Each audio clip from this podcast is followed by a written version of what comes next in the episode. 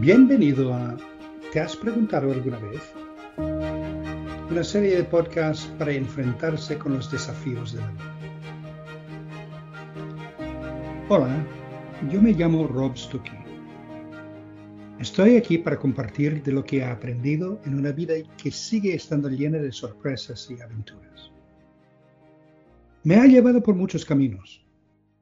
Entre otras cosas, he sido profesor, artista, intérprete, clérigo, ponente y escritor, en cinco continentes y en varios idiomas.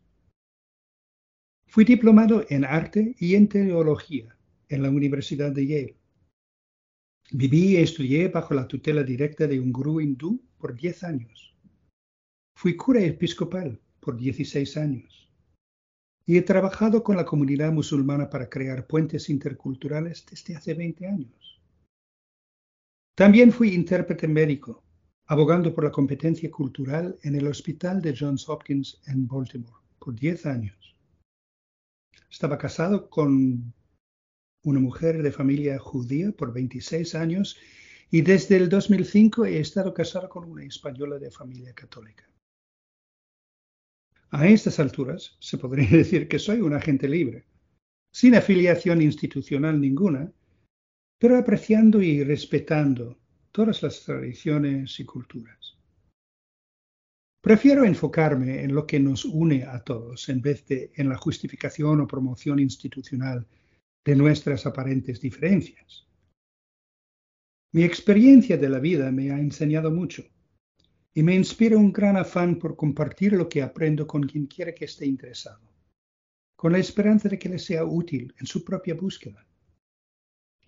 Yo no presumo tener ninguna autoridad absoluta, fuera de la fuerza de mi propia experiencia. Y no pretendo ofrecerte la solución de tus problemas. Eso es cosa que tú mismo tendrás que descubrir. Las perspectivas aquí expresadas son únicamente mías, sin apología. Solo espero que puedan servirte algo en tu propia exploración y proceso. Entonces, Bienvenido a mi podcast. A ver si te has preguntado alguna vez cómo tratar con la pérdida como una oportunidad positiva. En algún momento de la vida nos enfrenta a todos la pérdida, sea física, material, mental o emocional. La experiencia de la pérdida puede ser dolorosa y ese dolor mismo, sea físico o emocional, puede intensificar la experiencia de pérdida, robándonos de nuestro sentido de ecuanimidad. Pero la pérdida también puede ser liberadora, soltándonos de las posesiones, actividades, emociones o apegos que nos consumían la vida y la energía y llegaban a ser un cargo persistente. En la dinámica complicada de enfrentarnos a la pérdida, puede haber una especie de sísmico efecto dominó de la pérdida original, seguido por el impacto que sentimos de la pérdida, y luego una especie de temblor secundario que puede incluir sentidos de culpabilidad por nuestros sentimientos y reacciones a la pérdida. Por ejemplo, se muere un querido después de una larga enfermedad. Y sentimos duelo y pérdida pero también un alivio, que se acabaron las exigencias agotadoras de su cuidado. Y quizás nos enfademos con el querido por haberse muerto, y aún nos sentimos al mismo tiempo culpables o conflictuados, como si nuestros sentimientos indicaran una deslealtad o falta de amor por el difunto, y tememos que esa misma culpabilidad nos disminuya en los ojos de los demás. Pero para poder aceptar la inevitabilidad de la pérdida, hay que hacernos unas preguntas básicas. ¿Qué es lo que se ha perdido? ¿Y quién pierde? Las respuestas quizás no sean tan obvias como parezcan a primera vista. Déjame explicar. Sustentando a nuestro sentido de pérdida es nuestra sensación de posesión o apego. Hay algo o alguien que consideramos nuestro por alguna razón, que ya no podemos reivindicar, como la salud, la pareja, el hijo, la casa, el empleo. Todo eso ha llegado a formar una parte de nuestro sentido de ser, de quiénes y cómo somos en el mundo. Por consiguiente, cuando ya no ejercemos control sobre esa persona, actividad, lugar o cosa, podemos experimentar una especie de desorientación, como si ya no estuviéramos seguros de quiénes somos. Este tipo de crisis pasajera de identidad es una parte natural de la pérdida y del duelo, y requiere que recalibremos nuestra relación con el mundo, tanto al interno como a nuestro alrededor. Este es un momento importante de inflexión un punto potencialmente axial en nuestra conciencia y en nuestra relación con la vida entera. Por supuesto, podemos simplemente intentar regresar a nuestras ideas anteriores de la normalidad cuanto antes. Sea lo que sea nuestro concepto de la normalidad, es de hecho nuestra configuración predeterminada y nos da algún sentido de confort, familiaridad y continuidad aun si nuestra norma puede ser disfuncional. Desafortunadamente, esa norma anterior ya no puede ser la misma en todo caso, porque la pérdida sufrida ha cambiado la ecuación de expectativas predecibles. Por lo tanto, podemos pasar por un tipo de redefinición sutil de quiénes somos ahora y ver las cosas un poco distintas de antes. Quizás logremos algún sentido de normalidad consolándonos que parece que todo vaya bien, pero nos pueden emboscar nuevos ataques de pena en los momentos más inesperados e inoportunos. Al luchar para recuperar a nuestro equilibrio y redefinirnos en la luz de nuestra nueva realidad, cuán productiva o destructiva esa redefinición será, depende en gran parte de dónde nos enfocamos. Si, por ejemplo, nuestro apego a la persona o cosa que creemos que se ha perdido es intenso, puede ser proporcionalmente más difícil aceptar la pérdida sin resentimiento y miedo. El apego hace que la pérdida parezca aún peor y lo agrava con sentimientos de enojo, y amargura. Quizás resulte en una vista cada vez más oscura de la vida, un temor de que jamás se recuperará de ella y un cinismo y negatividad que pueden ser emocionalmente incapacitantes. Pero no tiene que ser así. Conozco un tío que pasó por una crisis tremenda en su vida. Su matrimonio se colapsó sus hijos se distanciaron de él, rechazándole totalmente. Perdió su título, su trabajo, su hogar, su sueldo. Todo lo que solía ser la base de su sentido de ser se le fue quitado, menos dos cosas claves. Su fe en un poder superior y su práctica espiritual interna. Fue forzado por las circunstancias profundizar esa práctica como nunca. Y descubrió por hacerlo que lo que había parecido la peor tragedia de su vida resultó en ser una bendición que le permitió reconstruir su vida y ser más feliz, más emocionalmente y espiritualmente sano y más libre que nunca. Enfrentó a su estancamiento, lo soltó y lo venció. Pero para poder moverse más allá de ese estancamiento, no solo tenemos que entender a un nivel más profundo quién o qué creemos que se ha perdido, sino también quién es el que pierde. ¿Qué tiene la pérdida que ver con quiénes somos? Es decir, que nuestro sentido del ser es la clave que determina nuestra experiencia. Si estoy convencido de que quién soy es no más que el paquete de mi ego, con su historial personal, sus atributos físicos, sus relaciones personales y posesiones. Entonces, claro está, cuando se quita algo de ese paquete, yo ya no soy como antes era.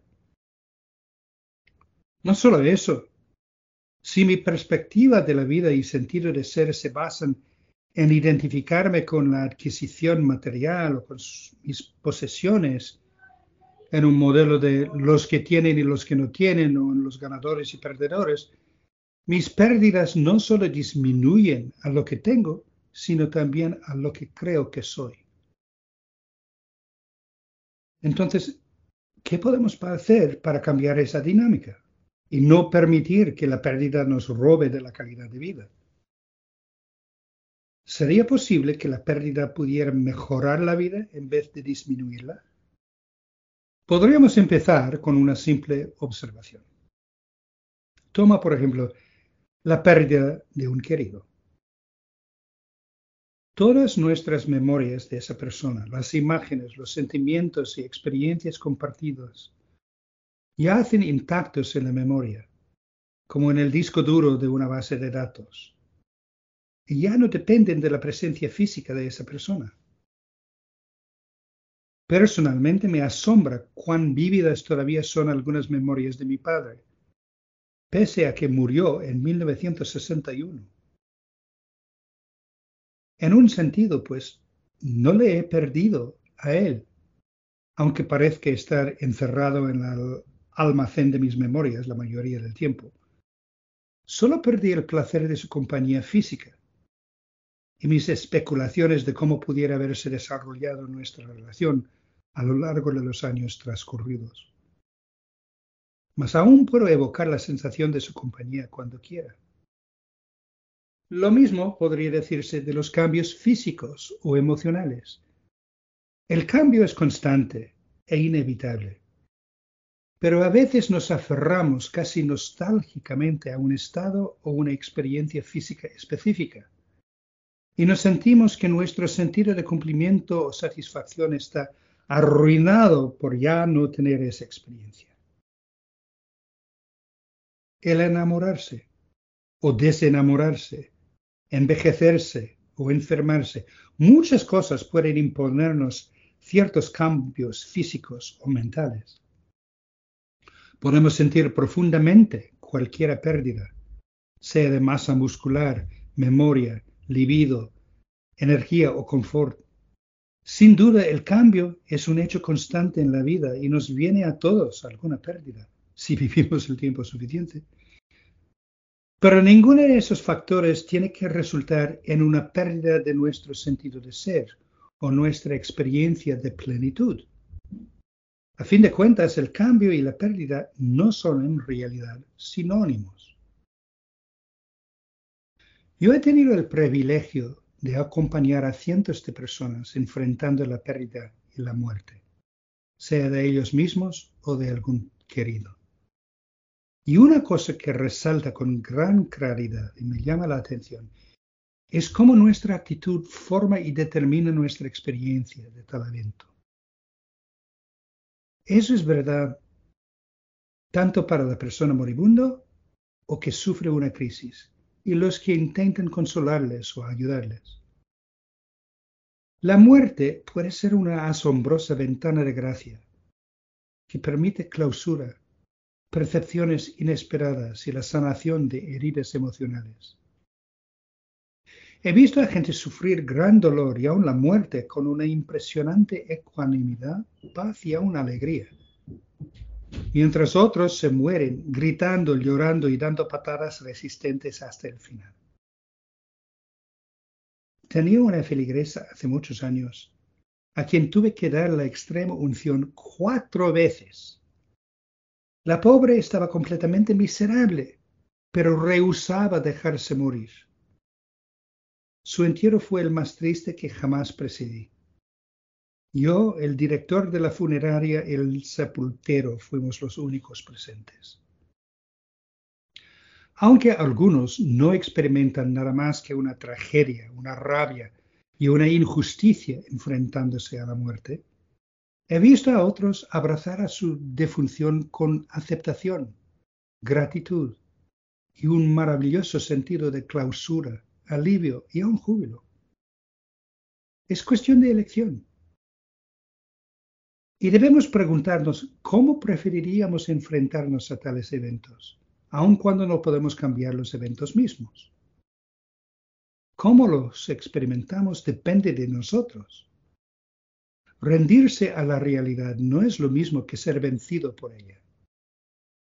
De hecho, rendirse a la realidad es el único camino a la victoria duradera.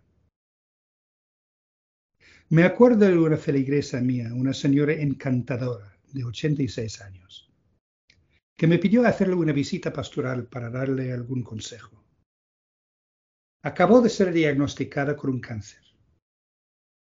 Aunque fuese operable, no estaba segura de que valdría la pena someterse al calvario de una cirugía a esa edad avanzada. Le aseguré que tenía todo derecho en luchar, pero al igual de rendirse y dejar que la naturaleza corriera su curso. Le sugerí preguntarse antes de tomar la decisión si hubiera algo más que quería hacer de que se arrepentiría si no lo hiciera antes de morirse. Pensó por un momento y dijo, pues he vivido una vida muy llena, pero me queda una sola cosa por hacer. Quisiera asistir a la boda de mi nieta el verano que viene.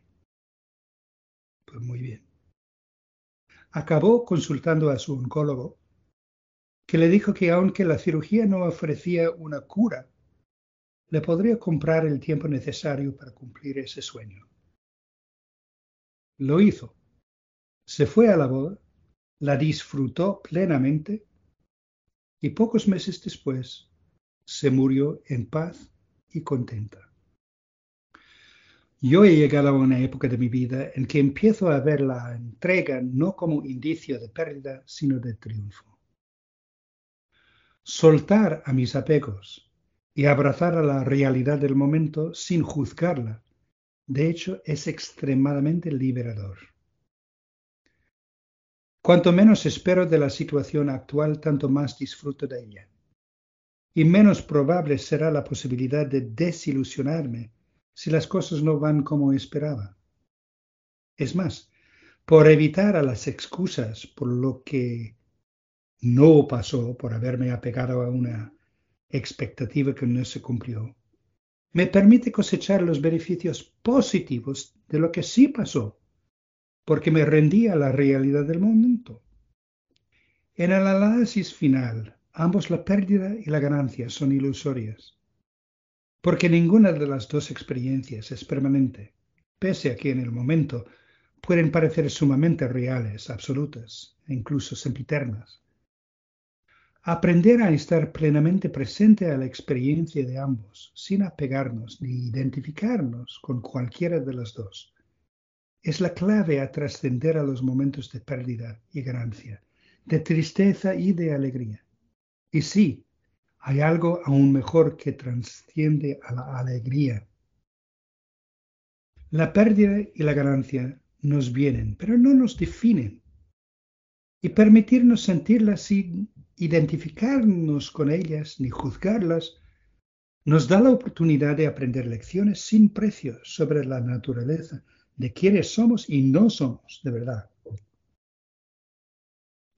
Y sobre todo, lo que nos une a todos. Una definición sánscrita de la naturaleza del absoluto es Satchit Ananda, la verdad, la conciencia y la bienaventuranza.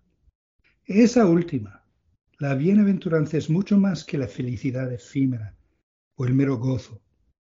Es una experiencia subyacente de una plenitud extática que es íntegra a nuestra naturaleza verdadera. Esa naturaleza, según la sabiduría milenaria, es lo que nos une y es exponencialmente más importante que lo que parece separarnos. Es una paradoja, pero la experiencia de la pérdida es algo que a fin de cuentas puede ser una gran ayuda en unirnos. En dos de las grandes escuelas filosóficas de la India, el Vedanta y el Saivismo de Cachemira, Cada uno aboga por una metodología de llegar a la experiencia liberadora de la iluminación. El primero es en un sentido exclusivo y el segundo inclusivo. Déjame explicar. El Vedanta se dirige a la cuestión de qué es el ser, por proceso de eliminación. Una frase en sánscrito lo describe como neti neti, no esto ni eso. Es decir, que el ser no puede limitarse a ninguna cosa o experiencia individual. Por quitarle a todos los modificadores como proceso de eliminación, llegamos al fundamento infinito del ser lo que somos todos, de hecho, la verdad en toda su plena libertad y potencial. El saivismo de Cachemira tiene un enfoque opuesto, que conduce a la misma conclusión. El mantra Soham o Hamsa, que quiere decir yo soy eso, cuando se aplica a todos los pensamientos, sentimientos y cosas sin excluir a ninguno, conduce al potencial infinito y omnicomprensivo que es nuestra naturaleza, el verdadero ser. Como la expansión y contracción cíclica de los pulmones al respirar. El mundo y nuestra experiencia de él están personificados por las dos sílabas soy eso. Expresan el intercambio constante de las polaridades de que nuestra existencia depende y la fuente de que surgen. Si toda la existencia material es una contracción de la misma conciencia infinita, entonces nuestra liberación definitiva se encuentra en la expansión de esa misma conciencia y en abrazar a esa infinitud, pese a nuestras sensaciones fugaces de limitación. En conjunto son como la inhalación y la exhalación del aliento, o como el movimiento sistólico y diastólico de nuestra presión sanguínea ambos la contracción y la expansión siendo íntegros a nuestro bienestar. Estos dos senderos, sea todo exclusivo o todo inclusivo, acaban abrazando al todo. Al enfrentarme con la pérdida, si pregunto rigurosamente qué es lo que se pierde y quién lo pierde, o puedo soltar mis apegos o reconocer en ellos la conciencia de dónde surgen todas las ideas y formas, y aun los medios de experimentarlas. De todos modos, me libero de la limitación de una pérdida o dolor particular y me abro a algo infinitamente más gratificante. La pérdida y el dolor son realidades en la vida material, pero nuestra experiencia de ellos y cómo manejamos esa experiencia es lo que determina nuestra calidad de vida y cómo nos sentimos. Afortunadamente tenemos libre albedrío de cómo tratar con el dolor y la pérdida, para que ellos puedan, de hecho, mejorarnos la vida en vez de disminuirla. O mejor dicho, la vida se mejora por descubrir cómo trascender al dolor y la pérdida. Es libertador darse cuenta que en realidad podemos elegir enriquecernos la vida por hacer eso. Si tienes alguna pregunta o comentario o experiencia de este contenido que quisieras compartir, no hesites en mandármelo a te has preguntado 9 a gmail.com. Me gustaría ser responsivo al público y poder compartirlo en futuros capítulos. Y siempre puedes volver a escuchar al episodio que quieras. No te olvides de compartirlos con tus amigos. Anticipo tus noticias con mucho gusto. Chao.